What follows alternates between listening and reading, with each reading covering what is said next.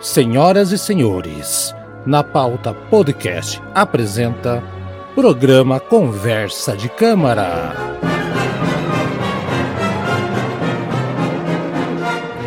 Programa do Padrinho aqui no sua Conversa de Câmara. Eu sou Haroldo Glombe. Como está você? Eu estou bem. E o Eduardo Matos também. Como é que está, Eduardo? Tudo em riba?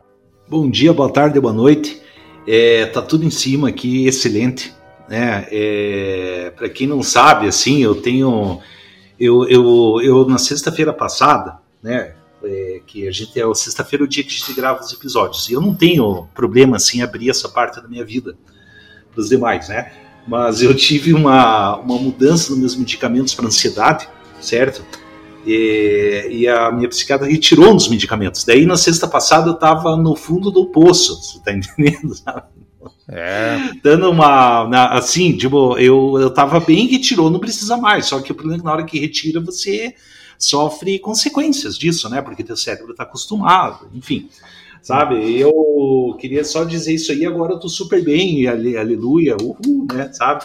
Deus do céu. E então, eu tá, queria também maravilha. começar esse episódio dizendo o seguinte: que excelente escolha do padrinho, cara. Olha, muito boa. Muito que eu, é, é, assim, é, eu adorei, eu já vou dizer de imediato, eu adorei essa obra do Guerra Peixe, eu não conhecia, eu só conhecia o Guerra Peixe de nome, entendeu? E eu uhum. adorei, assim, eu fui paixão à primeira vista, sabe? A primeira audição. Né? Primeira audição, é isso, né? Olha Então, tá. Então, ó, falar em padrinho, então, é, foi escolha do teu xará, o Eduardo Barreto, que já já vai ouvir o recadinho dele, né? Mas antes de ouvir o recadinho dele, é, duas coisas. Temos padrinho novo, Tiago Gonçalves aqui, que é, é, mais um padrinho que entrou aí, né? Obrigado pela participação aqui, Tiago, ativo no nosso grupo do WhatsApp, fala muitas coisas legais, manda um monte de link e pelo que eu tô sentindo vai dar uns palpites bom pra gente fazer sorteio também aí, né, Eduardo? Então o Tiagão uhum. lá conversando com a gente, bem-vindo, Tiago, né? E sorte, né? Tomara que você seja sorteado, não depende da gente, depende do sorteio aqui, né? Vamos lá. Mas, Sim, eu também é. queria dizer as boas-vindas ao Thiago. É sempre uma honra ter um padrinho, porque, puxa, gente, eu fico, pelo menos assim, né? E Orodo acredito que sim também, fica extremamente lisonjeado, porque eu acho assim que esse podcast para mim é um orgulho, é, uhum. porque a gente está realmente fazendo uma, uma, uma a gente está perfectibilizando uma função social que é de espalhar cultura e por amor à cultura.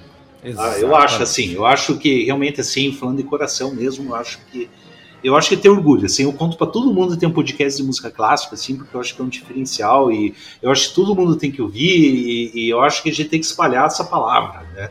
Isso. que nem testemunho de, de né, enfim, sabe? Exato. Então tá, vamos ouvir então o recado do padrinho, daí na sequência a gente vai ouvir também aí o Eduardo dando pitaco da obra. Pera um pouquinho, segura as pontas.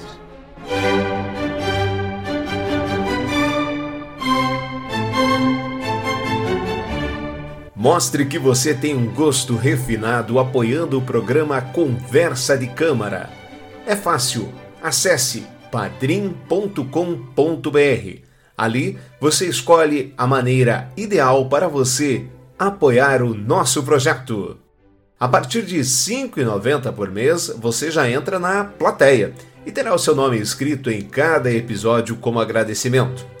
Você também pode ser um arranjador Aqui, contribui com apenas R$ 9,90 por mês. Terá o seu nome escrito em cada episódio e também fará parte do grupo exclusivo do Conversa de Câmara no WhatsApp. Para quem quer mais, pode ser maestro. Contribuindo com apenas R$ 16,90, tem o seu nome escrito em cada episódio, faz parte do grupo do WhatsApp do Conversa de Câmara e ainda vai escolher um tema para ser sorteado a cada mês. Se o seu nome for sorteado, o tema será da sua escolha e com direito a mandar um áudio com pergunta ou dizer o que acha da obra. Não é demais?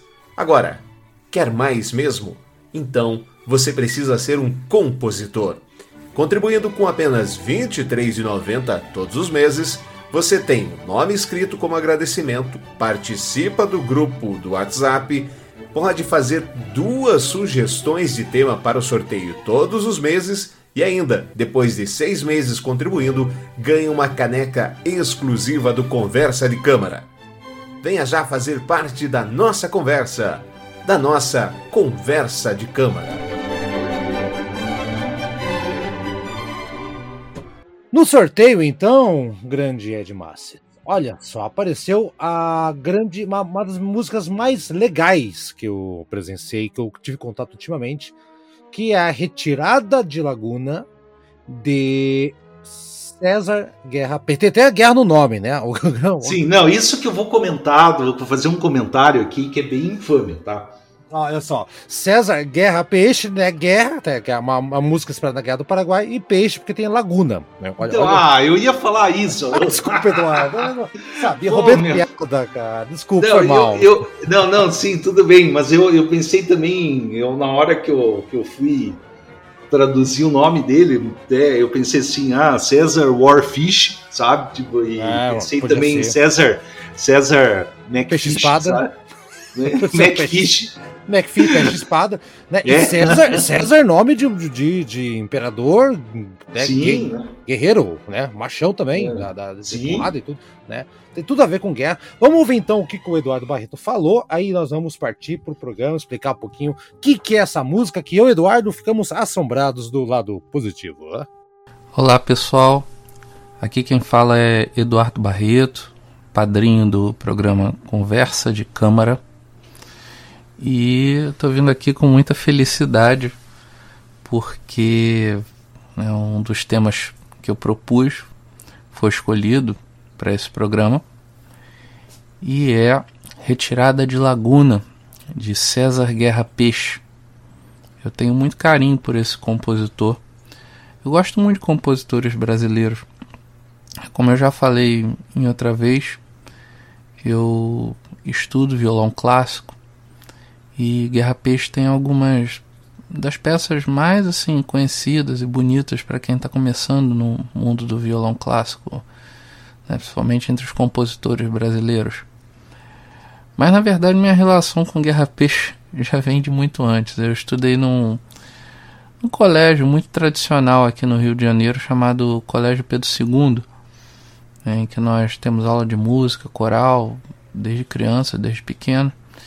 E nós cantávamos músicas do Guerra Peixe, como Fibra de Herói, né? Mas é, a peça de hoje, Retirada de Laguna, é bastante diferente de Fibra de Herói ou das peças é, para violão, como Caderno de Marisa ou até a Sonata Guerra Peixe.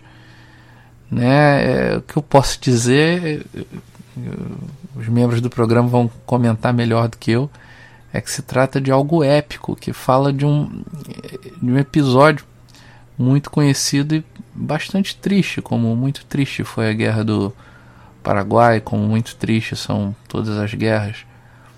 Mas baseando-se nesse episódio trágico, é, Guerra Peixe criou algo de rara beleza. Eu gosto muito, acho que vocês vão gostar também. É, participem também. É, apoiem aí o único ou um dos poucos podcasts sobre música clássica que nós temos em português aqui no Brasil. É, participem também, vocês vão poder sugerir suas obras, participar de programas e conviver numa comunidade de amigos com interesse comum em música clássica. Um abraço para todo mundo e curtam aí o programa. O Brasil, heroicamente, nesse tamanho desse império gigantesco, na, né, já há muito tempo atrás, em 1800 e, e lá vem bolinhas, se juntou com a Argentina e com o Uruguai para atacar o poderoso Paraguai. Essa é a história da única guerra que o Brasil ganhou com a ajuda do Uruguai e da Argentina, né, é, contra o Paraguai. Aliás, antes da, de começar aqui a falar o programa, Eduardo, vou indicar, a gente tinha as dicas culturais antes, nós paramos com isso. Mas tem um livro chamado Maldita Guerra, que é, que é do Francisco Doratiotto, que é muito bom. Eu tenho aqui. O livro está esgotado e custa uma paulada se procurar por aí. Acredito que tenha versões em PDF ou, ou sei lá onde aí. Um calhamaço absurdo, assim, muito legal. Talvez a melhor. Qual é o nome?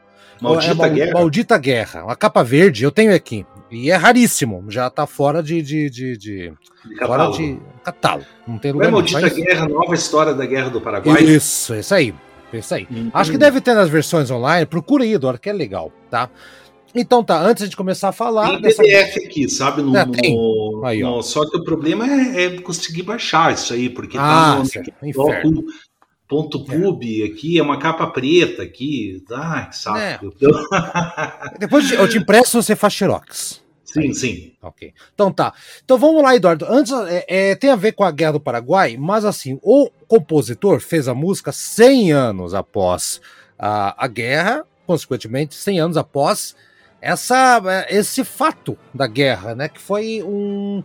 Foi, foi uma derrota. O Brasil tem umas coisas bizarras, é, Eduardo. O, é. o, o, o, pessoal lá no Rio Grande do Sul, os gaúchos, né? Com todo respeito, aquela coisa toda. Mas eles, aquela. É, eles comemoram a Semana Farroupilha, aquela coisa toda, que foi uma derrota deles. Né? Uhum. Eles se levantaram contra Dom Pedro e não deu certo né? Não, não deu, apanharam lá, deu aquela coisa toda.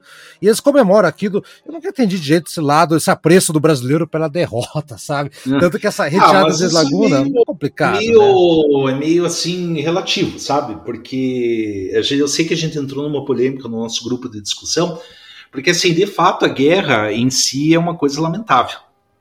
É, é realmente assim é o, é o ser humano na sua forma mais primitiva certo? Assim, mas ao mesmo tempo também existe assim uma, uma existe um certo romantismo na derrota.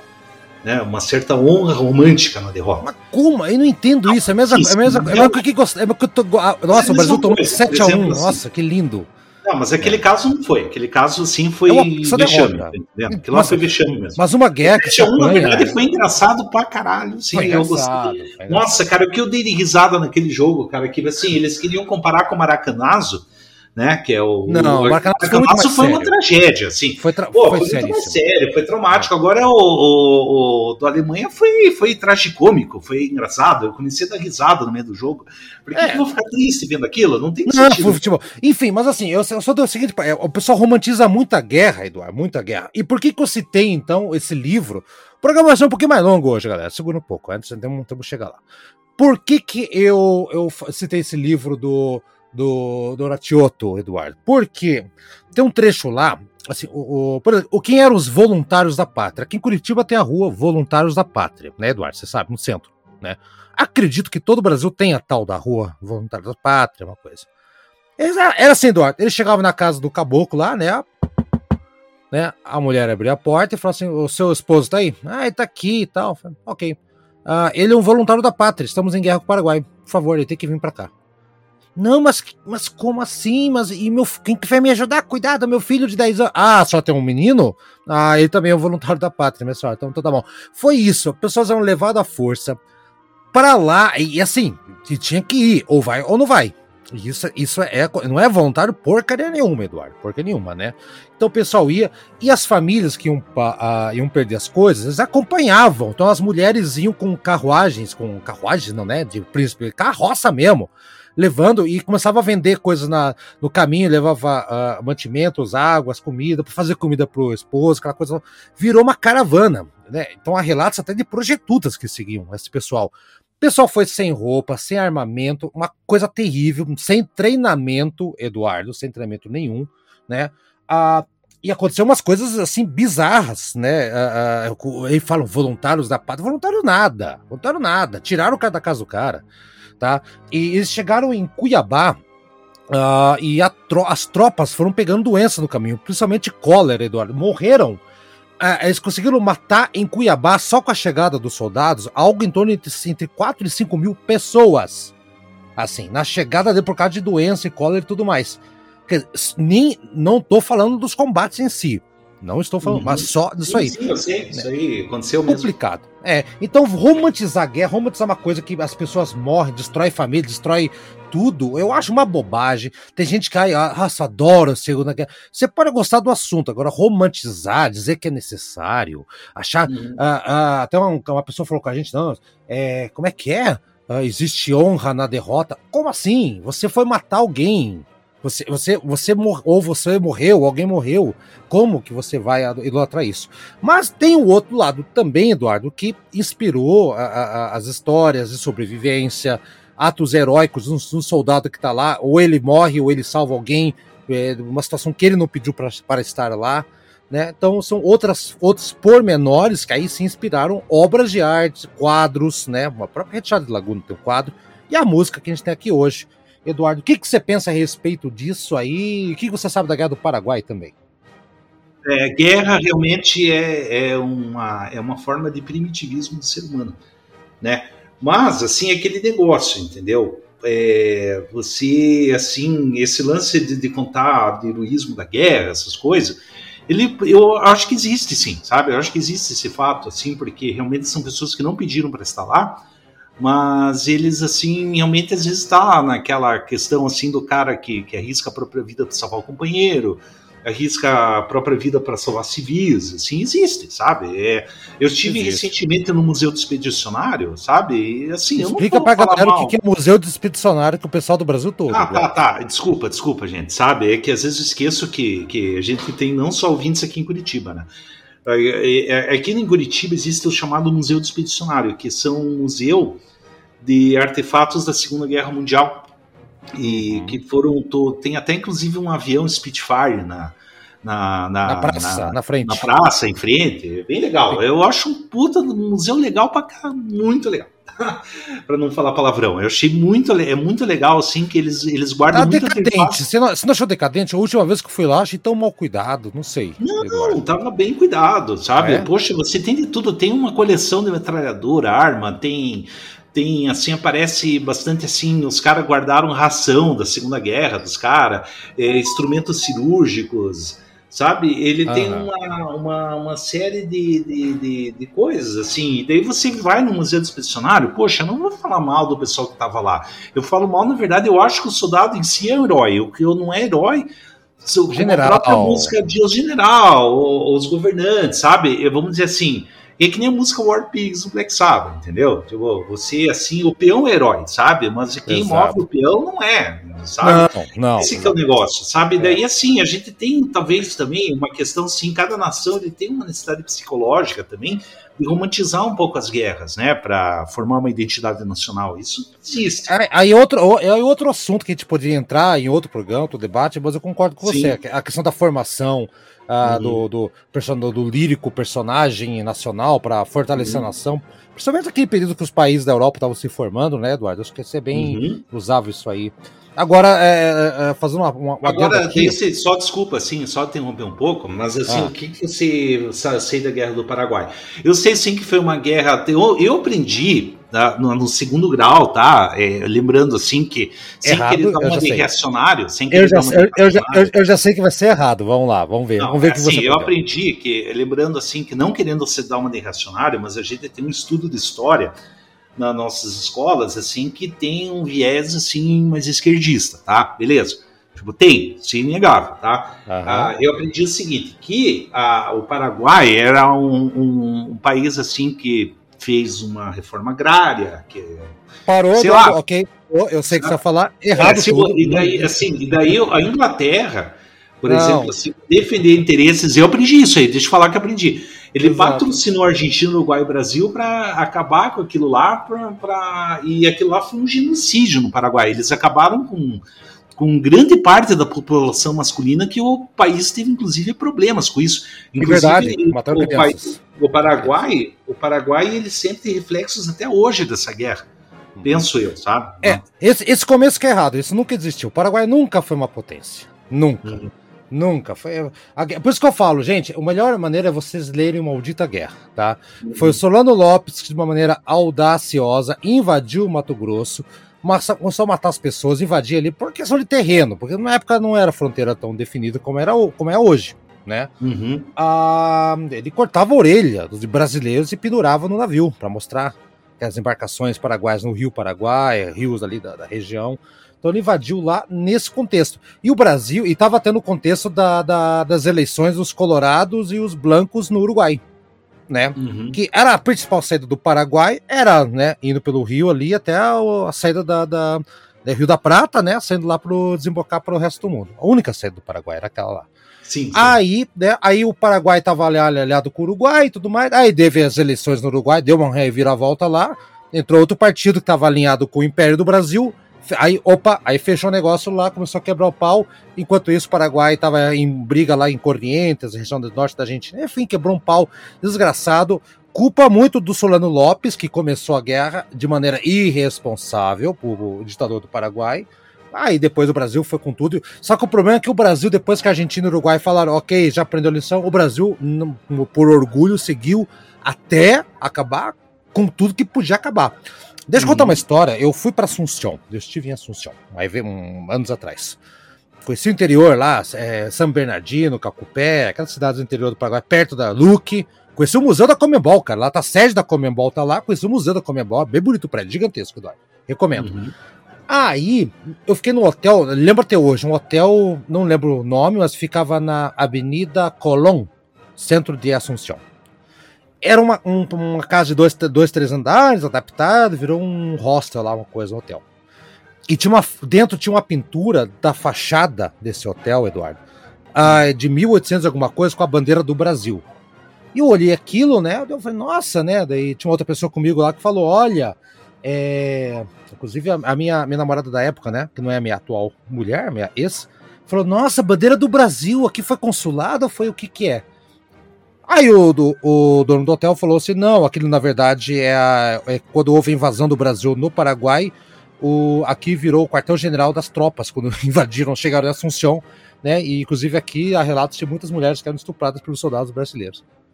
Aí ficou aquele climão. Eu, cara, assim, na verdade eu não fiquei com climão porque não tem nada a ver com a história. Já passou tantos anos, não tem nada a ver. Mas uhum. ali é, um, é um, uma coisa histórica. Você sabia, Eduardo, que o Peru, isso não é mentira, isso é fato. Os peruanos Tá ligado esses ah, brasileiros que acham que os Estados Unidos quer invadir e pegar a Amazônia, tá ligado? Uhum.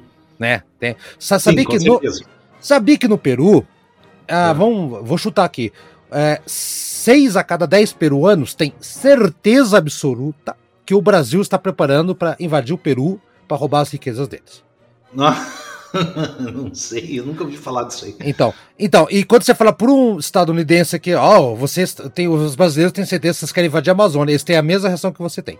Entendeu? Sim, sim. Então, então, cada um tem o seu negócio, tá bom. Falamos muito de guerra, damos várias voltas e voltas e voltas, Eduardo, mas só para te avisar, o que te falaram foi um viés esquerdista muito sem vergonha que acabou com a história. No Paraguai não tinha nada disso, nada. E esse livro conta tudo, vai atrás dele, Eduardo, recomendo. É, eu achei aqui, eu achei aqui, é, sabe? Eu achei em PDF. Só que ele tem em, em, sites que publicam documentos, é bem chato de baixar, sabe? Mas. É, ah, na Amazon aqui. Ah, tá, deixa eu ver aqui. Ele Bom, depois tem... você vê, Eduardo. Depois você não, vê aí. Não, não, eu fico. Eu já deixo a propaganda, caso você queira comprar é, é, esse livro, ele não tem versão eletrônica, tá? Ele tem versão de capa dura. Ah, não, tem Kindle também, Maldita Guerra. Tem, tem pro Kindle. Olha só que legal. Olha só, por R$ 44,90 para você ler no Kindle ou você compra a capa comum por 90 e 35. Apareceu para aqui, não tinha antes. Ó que legal. Então tá aí, ó, ficou fácil para você. Tem no Kindle aí, Eduardo. Ô, Eduardo, só para só esclarecer um pouquinho então a vida do, do nosso glorioso. Bom, a Laguna já daqui a pouco a gente vai falar, mas a Laguna foi uma, um, um ataque à ocupação né, é, do sul do Mato Grosso, que não tinha Mato Grosso do Sul, por tropas paraguaias, né, Eduardo, daquela época lá. E as tropas foram do Rio de Janeiro até lá, a cavalo, a pé, e o pessoal ia forçado, ia morrendo no caminho.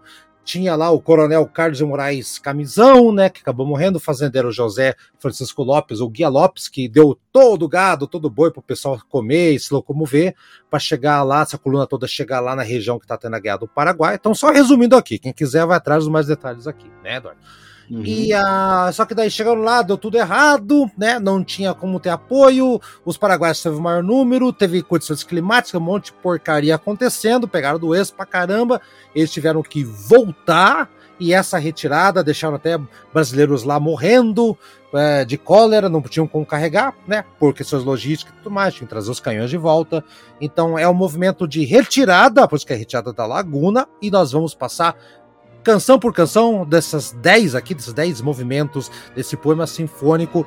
Não sei antes dizer que o grande compositor Copland acabou americano, né? Havia convidado o César Guerra Peixe a morar nos Estados Unidos, outros compositores também, né? Ele era bem famoso da época. Ele deu uma banana para todo mundo, ficou lá em Recife, criou aquela aquele pessoal da, da, da fugiu o nome agora aqui, Eduardo da Você lembra o nome daquele movimento?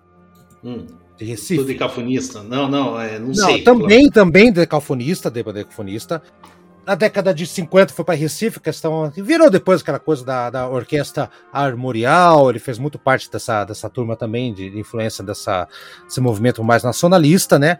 E ele fez essa música em 1971, retratando. O Eduardo vai falar com mais detalhes agora, né, Eduardo? A respeito uhum. do livro do, do Visconde de Tauné, que foi escrito por uma pessoa com meio ficção, meio relatando a guerra, porque esteve lá também, envolvido na batalha. Cem anos depois, o Guerra Peixe tomou conta desse livro, dessa história, dessa narrativa que você está lendo, inclusive agora, Edor, que você tem ele aí, uhum. né? Que é, e fala um pouquinho a respeito dessa conexão então com o livro aí que você é ele essa obra aí que a gente está falando esse poema sinfônico é baseado no livro de Visconde Toné chamado A Retirada de Laguna Tá? Não é um livro que eu li, tá? Não li esse livro. É, eu, você acha na internet esse livro de graça, porque é domínio público.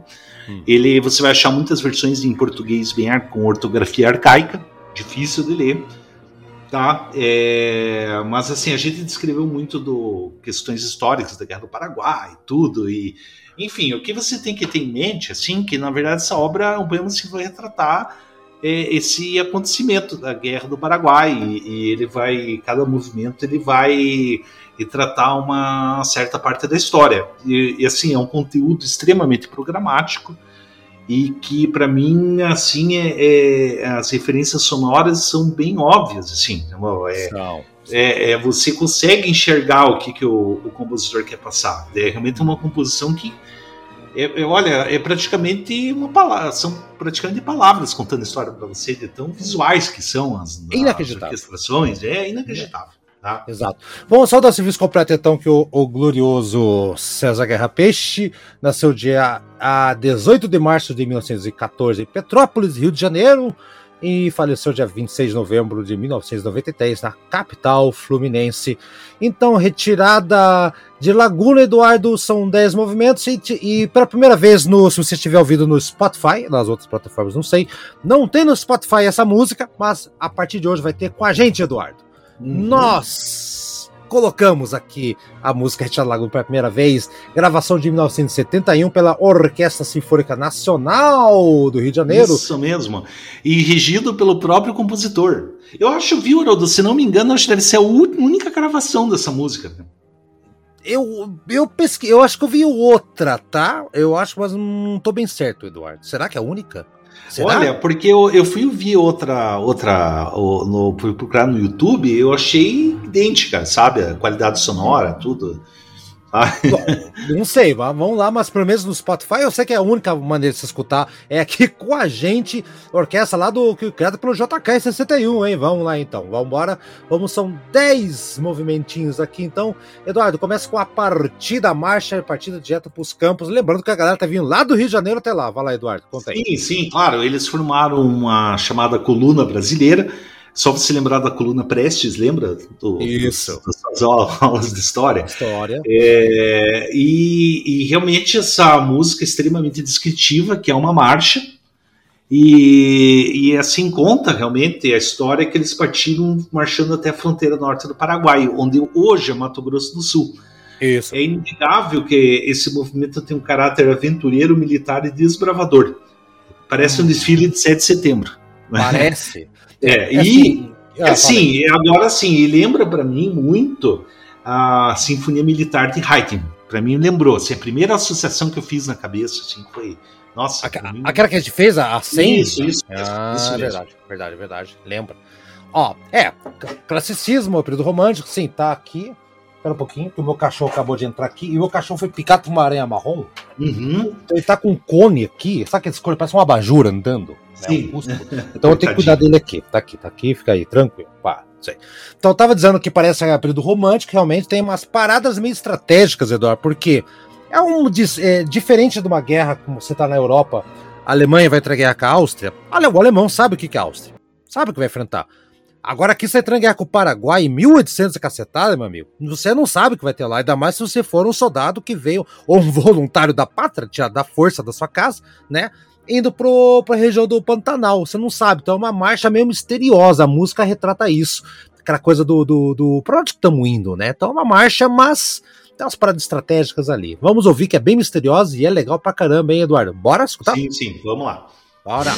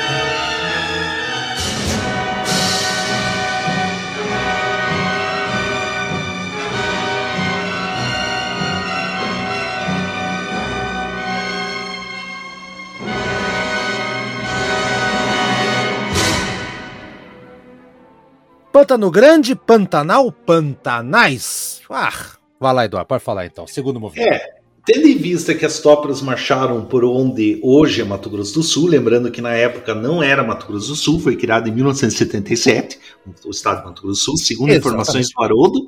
Que o Haroldo Harodopédia. Harodopédia. É, o ele falou para mim assim na gravação que a gente não gravou, tá? Então, o ouvinte fique sabendo que gravamos. Isso teve. Isso teve. É, a gente, a gente falou, falou, falou e depois descobrimos que o Haroldo não apertou o botão de REC. Né? Quem é você? Ah, não, desculpa. Sim. Não, ah. Eu tô com um problema sério de memória. Quem é você, Eduardo? É, sim, sim, o que que.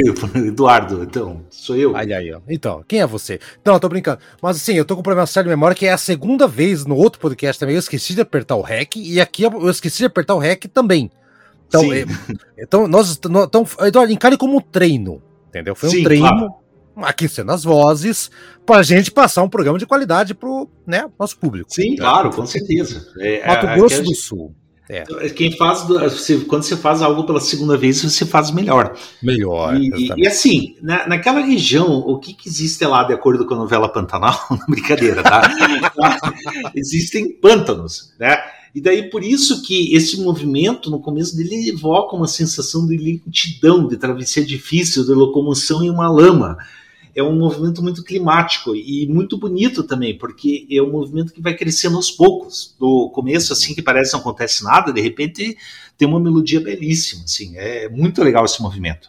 Muito legal. Eu, eu, a expressão que eu escrevi aqui, Eduardo, é lodo sonoro. Tem como se fosse um lodo sonoro, né, no começo, e a música me, me, me evoca um caminhar com dificuldade pela escuridão, que eu imagino que os caras, para não serem vistos pelos paraguaios, iam de noite no meio do pântano, levando aquela tralharada toda lá, né? então tem esse lodo lá que dificulta e a percussão vai marcando, né, com aquelas dum, dum, umas partes lá, sopro conduz, muito legal. E eu falei já para Eduardo que lembra muito alguma coisa meio Pink Floyd experimental. Tem um disco chamado Uma Guma, que é um disco deles antes de fazer sucesso, que é bem experimental, bem louco. Entra bem fácil lá, Eduardo. Entra ou não entra, Eduardo? Ah, não sei. eu não pensei ah, nisso, não. Você mudou, é. porque a primeira vez que a gente gravou, que a gente não gravou, você falou, ah, entra. Agora não entra mais, mas é um palhaço. Vamos ouvir então os pantanais aqui, que o Eduardo acabou com a história. Vambora.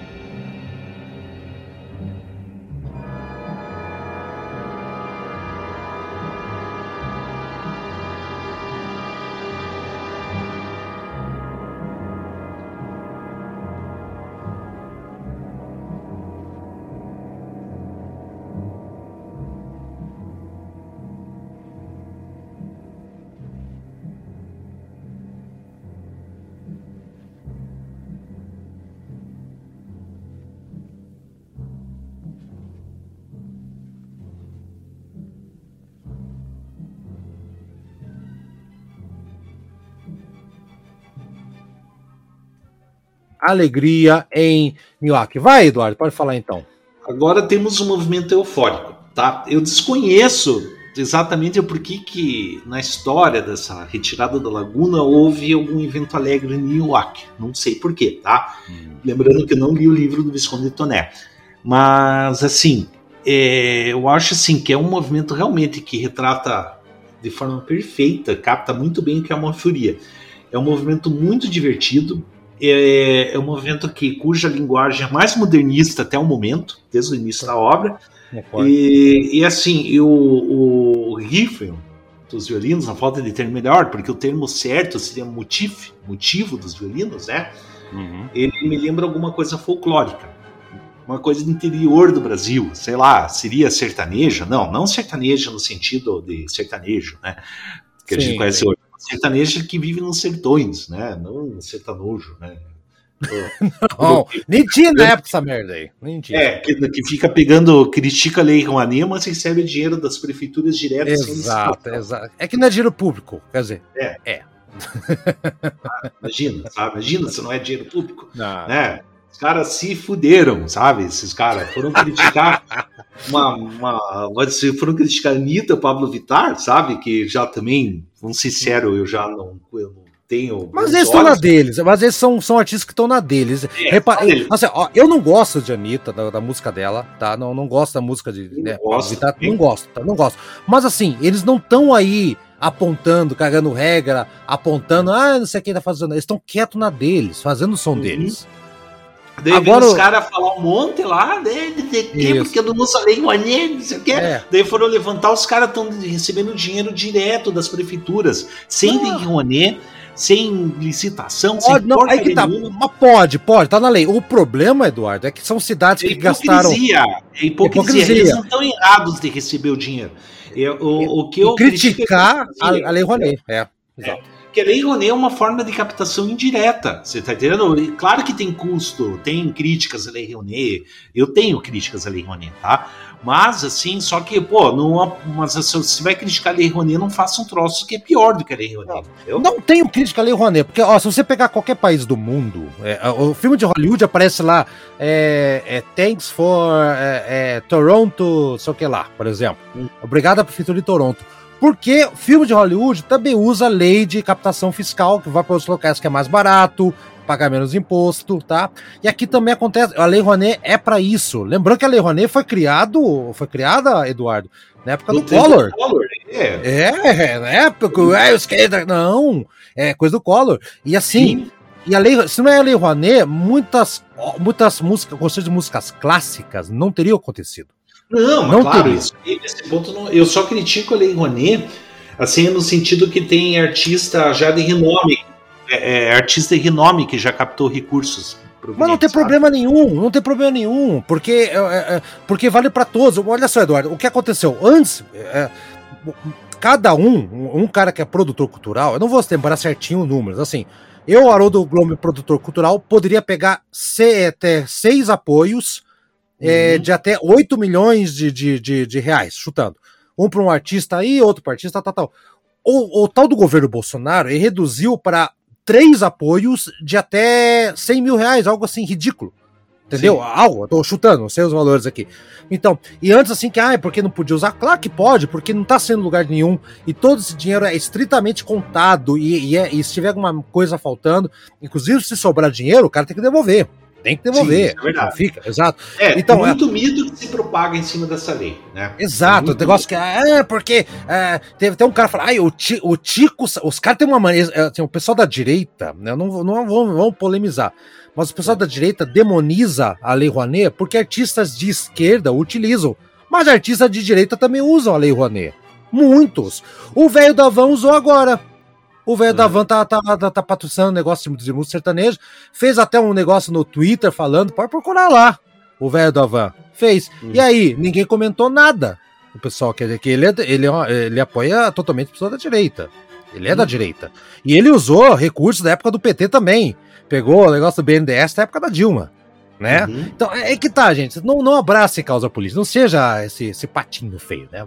Enfim, vamos voltar aqui, Eduardo. Então, a, a, voltando então estamos sendo muito aqui. A alegria de Inhoque se perguntou por que, Haroldo? Olha só, os paraguaios invadiram lá, 3.500 soldados invadiram essa cidadezinha no hoje Mato Grosso do Sul, né? Na época Mato Grosso. E tinha 200 homens lá nessa cidade, soldados defendendo a vilinha lá, Ninioaque mataram praticamente, devastaram a cidade, foi arruinada e depois de três anos chegaram esses soldados. Com o Guia Lopes, com o Camisão, todo mundo lá chegou lá. E foi uma alegria, porque a cidade estava devastada, eles tiveram esse alento, né? Ficaram, porra, alguém veio nos ajudar aqui. E a tropa tava tão ferrada, para não dizer, para não dizer fudida, que é feio, acabei falando é. mesmo assim, tava tão ferrada, cansada, com mosquito morto, de abacate e, e, e, e ataque, surpresa, só que que ali, apesar de estar destruído, era o lugar com melhores condições sanitárias, melhores condições de descansar e recarregar as tropas. Então, por isso que tem esse título de alegria né, na, na cidade lá. E, Eduardo, tudo que eu posso dizer é que eu, eu, sinto uma coisa meio diferente, realmente. Não sei se é sertanejo né, ou música regional na, na local. Né? Mas eu, eu, tem uma coisa de folclore nisso aí, sabe? Nessa... Tem, mas eu escuto muito Tchaikovsky fazendo Disney. vamos lá então, vamos ouvir então. É uma música, tem uma, uma alegria muito bizarra no começo. Né? Lembrando que a obra tem essas, essas brincadeirinhas. Afinal, é uma música de guerra. Vamos ouvir. E não vai. E você vai.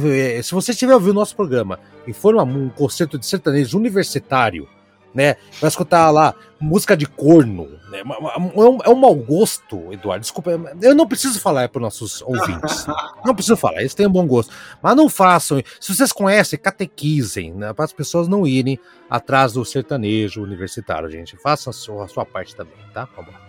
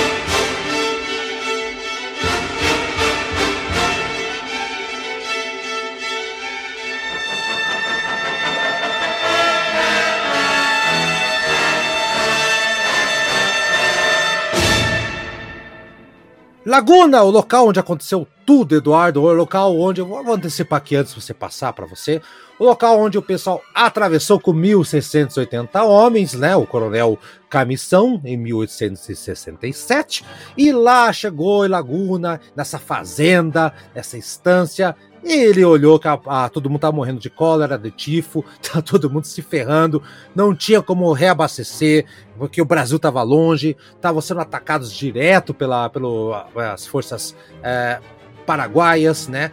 E, uh, e, tem até aqui vários ataques de, da cavalaria paraguaia que estão nesse livro do, do Tauné, tá? Tá aqui, é nessa, na, que é a batalha principal. Várias coisas reforçadas lá. Música modernista também tem um pouquinho de Tchaikovsky ali e tal, né? Eu diria hum, até um pouquinho pop, para os padrões de uma música clássica de 1971. Ah, muito para percussão e me soou como uma redenção. Não sei, eu gosto dessa música do quarto movimento, Eduardo. É, eu adoro também. Eu, como você bem disse no movimento anterior, que lembra Tchaikovsky, tá? Para mim, aqui sim que temos Tchaikovsky. Para mim, é uma versão abrasileirada de 1812 da abertura 1812 de Tchaikovsky. Porque, assim, a gente, é, esse movimento ele descreve uma batalha, na minha interpretação. Né? A gente tem um início sorrateiro, que para mim descreve o início do conflito, todo mundo tenso, com um monte de suspense, putz, vai começar a guerra, né? É, é, a gente tem um caráter mais modernista ainda do que o movimento anterior, que eu disse que era modernista. É, é possível vir após o conforme a orquestra vai crescendo os chamados de guerra, né? As cornetas, né? Tem. E depois, logo após esse chamado, assim, pra, da tropa marchando em direção à batalha. Marchando não, né? Correndo mesmo, né? Cavalgando, né? Tentando e, correr. É, e há efeitos na orquestra que parece descrever o momento que a luta propriamente dita começa. E hum. o resto é pura batalha. Por isso que para mim é 1812 do Tchaikovsky. Para mim é mais Tchaikovsky do que o movimento anterior. Também, também. Então ela podia ser chamada de 1867. Fácil. É, o ano da guerra. Vamos lá então, vamos passar para a próxima.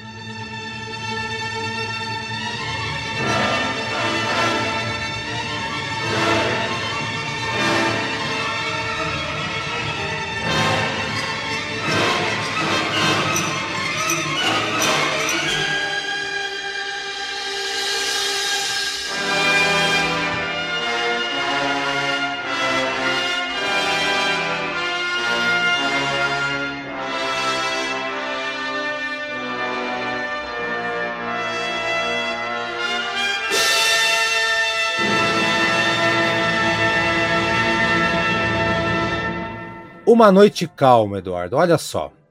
Aqui é uma parte da história em que os paraguaios têm uma palavra em Guarani, que é onde os negros choram. Ou seja, uh, como as tropas não podiam levar os soldados doentes, porque ia atrapalhar, iam contaminar mais gente, deixaram lá, fizeram um, um local para eles né, poderem morrer. Não sei, parece, não sei se mataram eles ou se deixaram lá para morrer, não sei. Mas acho que deixaram, porque os paraguaios ouviam eles, eles gritando, chorando, então eles falavam que é o local onde os negros choram. E uma noite calma, né? Pode ser sobre os mortos, realmente, né? É aquele clima de terror, de terra arrasada, né? Da noite que os soldados morreram em combate também, ou soldados que estavam morrendo. Só sei, mas só sei que depois de um dia agitado de batalha, uma noite calma, talvez contemplando a morte, né? E sempre, né, a tranquilidade é sinal de paz, Eduardo. Então, é, essa verdade, música né? É, é o que eu tenho para dizer isso e a música é, consegue passar. Sim, eu, eu, eu também achei assim que, que, que assim que se esse movimento descreve uma noite calma ou assustadora, mas seria a calma da morte, né? Que a morte tudo para, né? Porque uhum. ele tem um clima assim bem bem de filme de terror, na verdade, sabe? Exato. Só que ao mesmo tempo uh, tem assim uh, é, ele o, violoncelo começa aquele clima lá meio, meio assim, é, ele ele ele tem todo aquele clima é, de terror, daí entra o violoncelo com uma, melodia, uma bela melodia. E, e, depois, assim, todas as cordas entram para cantar que eu batizei aqui a canção da noite sabe? Porque. Ó, oh, é verdade. É, sabe, é, pena que a, a, gravação não é das melhores. A gente tá falando de uma gravação de 1972. Eu acho que faltou equipamentos melhores para gravar, porque eu fico imaginando uma gravação com, com, uma orquestra com instrumentos novos, com equipamentos modernos, assim, porque... Só, um adendo, Eduardo, antes de terminar, é, é, essa era uma série que saiu na época, que a ideia da, da, da dessa série de, de vinil, depois uhum. fizeram esse CD também, eram músicas interpretadas pelos seus próprios compositores. Então eles pegavam compositores brasileiros e eles tinham que reger. Então, uma série que fizeram só naquela época. E eu uhum. acho que você tem razão. Tá? Enquanto você falava aí, estava pesquisando, eu não vi nenhuma outra gravação, não, Eduardo. Uhum. Pois é, e daí eu acho que é, é uma música que merecia uma, uma, uma nova interpretação, uma nova gravação, né? Tipo, a gente tem 400 milhões de nonas sinfonias do Beethoven, né? Podia, Naxos, por exemplo, que é um selo que, que, que ele aborda é, músicas assim mais lado B, né? claro que tem lado A na Naxos, mas eu gosto desse selo porque justamente ele pega coisas assim que não são muito conhecidas, é, poderia aproveitar e gravar. Poxa, vamos fazer alguma coisa no César Guerra Peixe aqui e gravar, essa, a, a, lançar alguma coisa. Ia ser massa, viu? Olha. Exato. Caesar Warfish podia fazer aí, ó, Nexus. O Warfish tá te esperando aqui, vamos embora. É. Então aí. Vamos lá, uma noite calma. Então, é legal essa música, eu gosto. Não tem, não tem, eu não sei qual que é bonita. É muito bonita. Qual, eu não sei qual que eu não gosto aqui. Vamos, vamos ver. Sim, sim.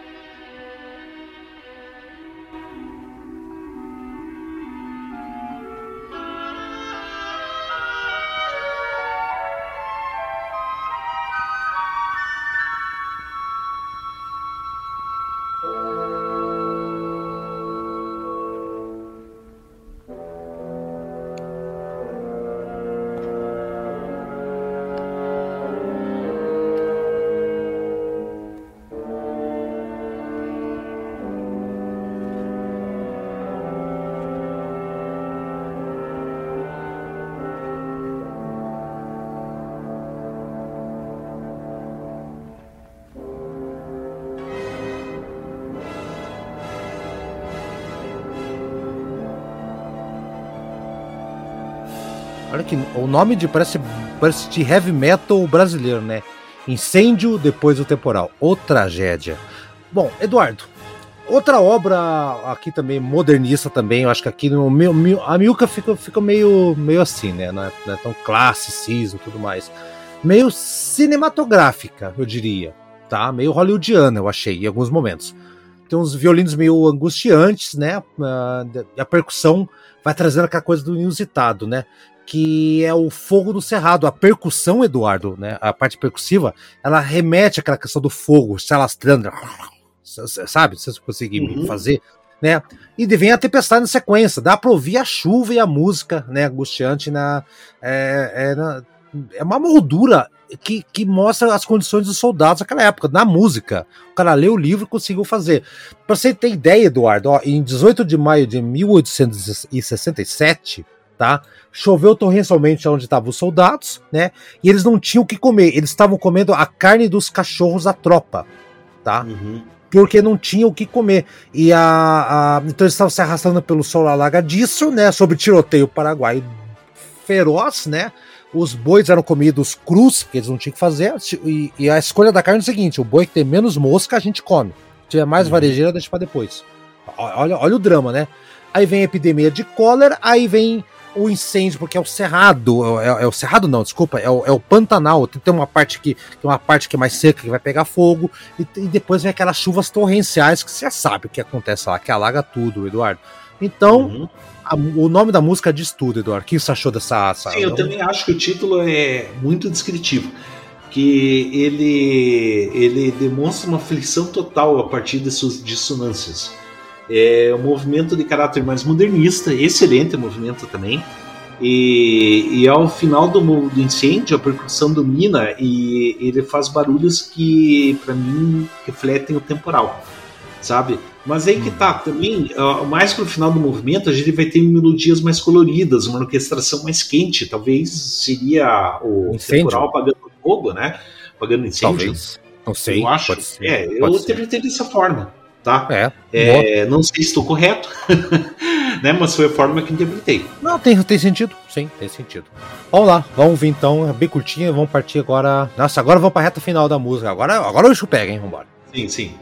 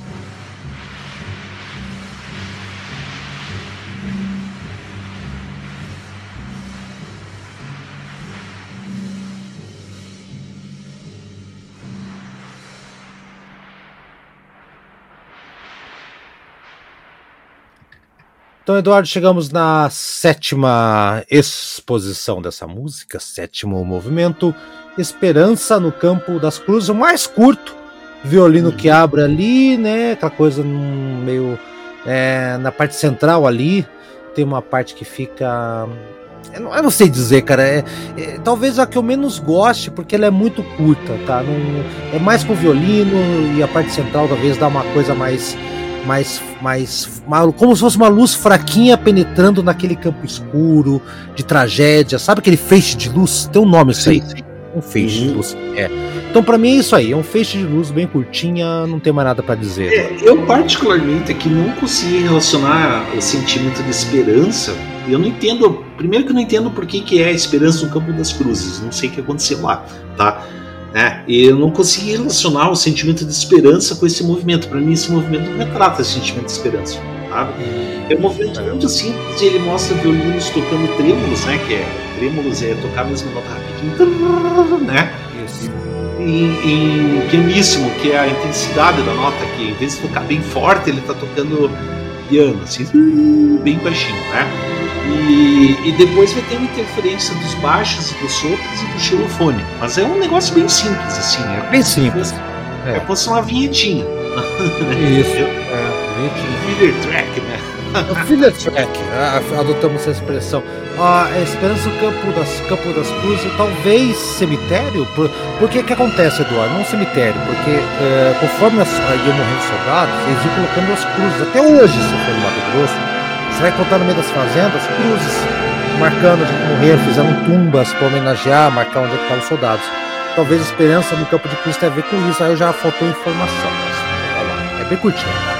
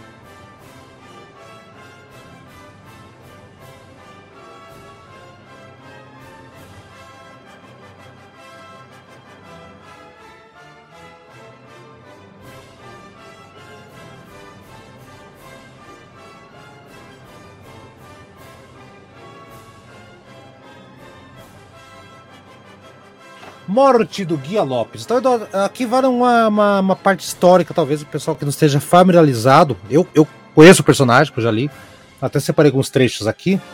Que morreu em 1868 na município de Bela Vista, na sua própria fazenda, né?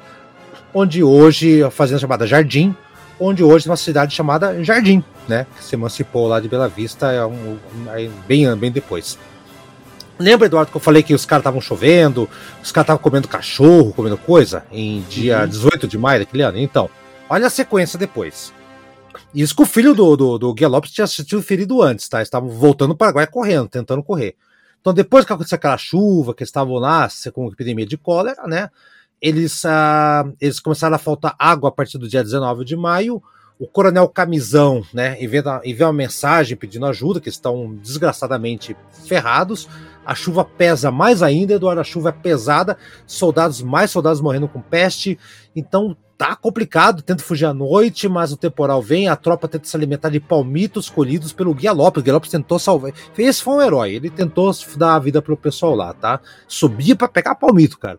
A peste vai matando todo mundo, de, e só que a tropa ficou fadigada, cansada e eles não podiam levar os enfermos. Então foi o coronel Camisão que deu a ordem de abandoná-los todos naquela clareira que eu falei para você, os, os uhum. enfermos, doentes. Sim. E colocaram uma placa, Eduardo. Eu tinha esquecido detalhe. A placa estava escrito compaixão para com os coléricos. pediu o cartaz deixado os soldados ali para os paraguaios que viessem depois ali, né?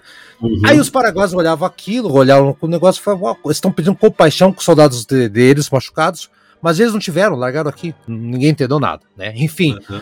A, morreu o filho do Lopes, morreu de cólera, né, na Fazenda Jardim, a tropa começa a entrar lá na fazenda dele, né, propriedade do Lopes, e ele morre a, bem perto da casa dele, tá? E eu não lembro do que ele morreu, foi alguma enfermidade, possivelmente. Ele enterrado ali na região, tá? Essa é a morte de um cara que é uma figura central da Guerra do Paraguai, que sim tentou fazer muita coisa. Fala aí então, Eduardo, a respeito dessa música, que eu, eu, eu lembro que eu gostei dela, mas eu não anotei nada. Eu fiquei mais preocupado com a parte histórica, então parabéns, você vai fazer a parte musical. não, para mim, assim, essa música ela é uma marcha de honraria militar. Você sabe quando morre um soldado, um policial, que, que, que vão enterrar ele, tem a corneta, e sabe? É, e assim, e além da honraria militar, porque para mim lembra, né? E obviamente que o cara é merecedor dessa honraria militar, o Guia Lopes. Ele é.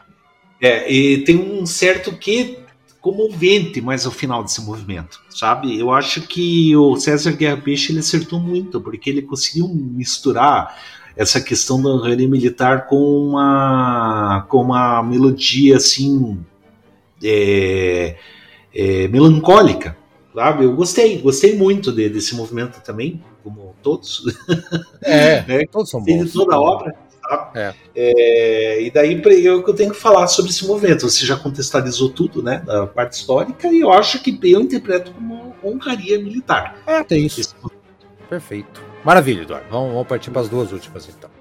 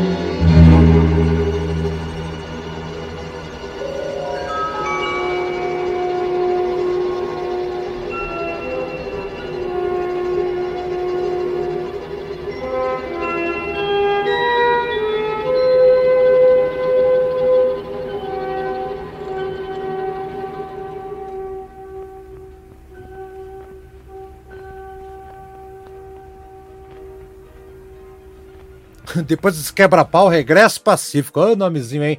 Então vai lá, Eduardo. Fala você dessa, desse movimento. Eu gostei, vai lá.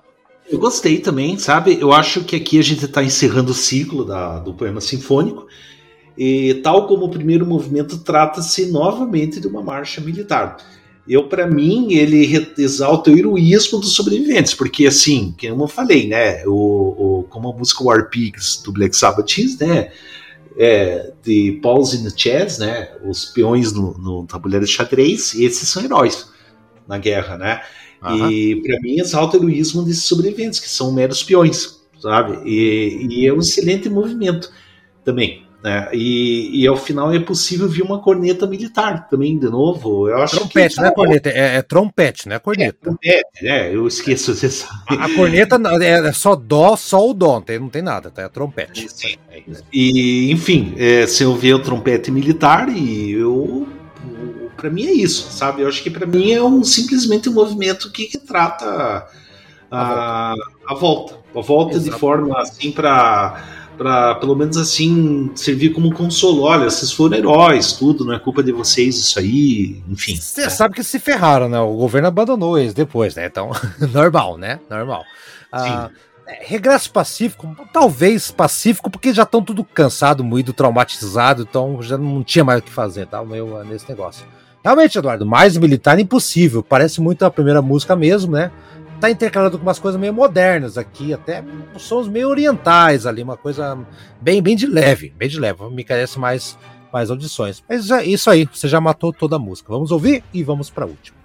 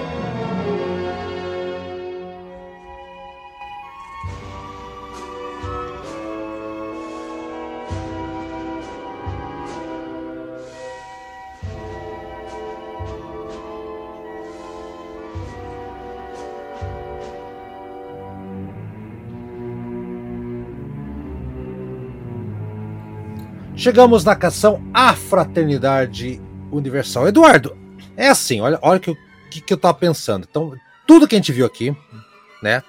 Ah, regressos, festas, noite tranquila, temporal do caramba, briga pra cacete, silêncio dos mortos. Cara, é muita coisa, muito detalhe rico nessa música do, do, do nosso Guerra Peixe. Tá muita coisa. Eu acho que no final, essa melodia, ela ela tá aí sim, assim como a anterior você falou, essa também coroa o, todos os capítulos de conflitos, mas de uma maneira mais de gente, aconteceu isso aqui, deu muita porcaria, olha que tragédia, vamos então parar com isso, vamos em direção à paz. O nome da música diz isso, me passa essa sensação, ela é meio repetitiva, né? Dá uma empolgada, tem uns sinos no final ali, sinos da vitória, sei lá o que e tal, né? Uh, a percussão lembra muita coisa de marcha também. É meio repetitiva um pouco para mim, no meu gosto, mas acho que sim, a paz e a harmonia dos homens, todos de mãos dadas, circulando e abraçando árvores no solstício de verão, é, ou solstício de inverno, nunca sei qual que é qual, Eduardo, mas a canção A Fraternidade Universal me dá essa sensação de We are the world, we are the children. Sim, né? É, eu coloquei aqui, né, que, que eu tenho minhas anotações também, que para mim é ele tentou dar uma de ode à alegria da nona sinfonia do Beethoven. Ah, também, é, lógico, lógico, lógico. Porque lógico. ode à alegria é realmente uma ode à fraternidade universal entre os povos, tá? Isso aí ele baseou num poema de Schiller lá e é, enfim, a, e, e, assim, é, obviamente que gente, eu acho assim que é uma comparação meio assim é complicado, né? Também, pô, com anos, né? né? Mas é uma melodia que, que como você falou, é, parece exaltar a união entre os povos. We are the world, we are the children. Né? Depois de você ferrar o Paraguai inteiro. Gente, vamos esquecer Paraguai. Que isso, cara? Não guarde mágoa, cara. Amigos? Sim, claro, amiguinhos, né? E, e assim, a gente tem inclusive um final que você falou assim que um clímax pontuado por sinos de igreja, né? Sei lá se ele quis passar alguma coisa assim meio religiosa no final aí, né? Digamos assim, talvez que. Pode ser, pode ser. Porque Pode assim, na, na nona sinfonia a gente tem uma percussão turca. Sabe? Isso, é, é. Aí, aqui a gente tem símbolos de igreja, né? Será que de repente, como o Beethoven era mais assim uma questão iluminista, aqui parece, sei lá, uma questão não iluminista, né? Uma questão religiosa, sabe? Não sei. Se religiosa ou, ou, de enaltecer a pátria, porque é, depois, acho que, vamos falar com o nosso padrinho depois, eu acabei não pesquisando, mas esse o Guerra Peixe tem muita ligação com muita música pop e muita música de MPB, de jazz, né? Isso não fala em memória, Eduardo. É, pode ser que eu esteja louco e, e, depois você me chama de louco, se for razão ou não. Mas acho que ele participou do arranjo, diga, não da composição, veja bem, do arranjo daquela música de 1970 para frente Brasil 90 milhões em ação. Então, não nessa sei. época, é, do arranjo, não da música, de, de, do arranjo pra marcha, algo assim. Depois carece mais, eu tava lendo em algum lugar. Eu só tô hum. trazendo a baila aqui, porque eu lembrei desse detalhe, e como é da mesma época dessa música que está tratando hoje, pode ser que tenha essa coisa de vincular com o Brasil, de, de, de, de Brasil linkado muito com a coisa religiosa também. Então pode ser que tenha esse vínculo aí também, mas é supótese. Uma supótese que é uma suposição com hipótese. Uma, é uma supótese minha. É uma suposição com hipótese. Beleza, Eduardo? Então sim, aí. Sim. Você gostou da, da, música? Eu gostei. Vamos ter que agradecer esse nosso padrinho, que foi genial, hein? Indicar essa sim, música. Aí. Muito legal mesmo, adorei. Eu adorei uma obra que eu não conhecia e eu gostei bastante dela. Eu, olha que, que legal mesmo. Eu queria se o César Guerra Peixe tivesse ao vivo hoje em dia, eu ia mandar um e-mail agradecendo. ele, quase, ele quase pegou um e-mail, ele morreu aqui faz pouquíssimo tempo, né? Faz pouquíssimo sim, tempo. sim. Não, com certeza. 90, 93 não tinha e-mail ainda, né? Do 93 tá longe. Tinha, mas é, era coisa de só de nerd total, assim. É, e-mails desde, desde, os anos, desde 1970 e poucos, tá? Tipo, não, ele se... é militar, militar. Agora, de é, uso, sim, sim. uso nosso. Mas uso, uso doméstico desde os anos 80. É, mas não sei se no Brasil, 90, bom, acho que o Brasil tinha, ficou... tinha sim. Tinha, mas só que aí, a gente tá falando de primórdios da internet, primórdios, assim, de é. gente ficcionado. E, e é. era gente assim, desbravador e pioneiro, tá? É, não é que nem tá. hoje. Assim. Então tá, vamos ver então aqui a guerra do um trecho da guerra do Paraguai musicada espetacularmente aqui, Eduardo. Lembre-se, se você estiver no Spotify, no Deezer, não sei, você só vai ouvir essa música aqui com a gente. Obrigado, Eduardo. Até semana que vem. Vai descansar, compadre. Sim, um abraço a todos. Agradeço que tenha chegado até o fim desse episódio. Foi um prazer estar com você, caro ouvinte. É, bom estar com você, e, brincar com, com, você. você. Não lembro a letra. doce, doce, doce, tchau pra vocês. A vida é um doce. Guerra do Paraguai. Doce, doce Mel é o nome da música, né? Doce, não lembro, é da Xuxa. É, é, aqui, ó, quer ver? Da, da, doce, a vida é doce, vida é mel, que escorre da boca feito um doce pedaço Ih, do céu. Cara, essa, essa, música tem o duplo sentido. Vamos parar por aqui, Eduardo. Tchau. Pior que é, né, cara? Olha só. Putaria dos anos 80. Tchau, galera. Chega, vamos, vamos tchau, tchau.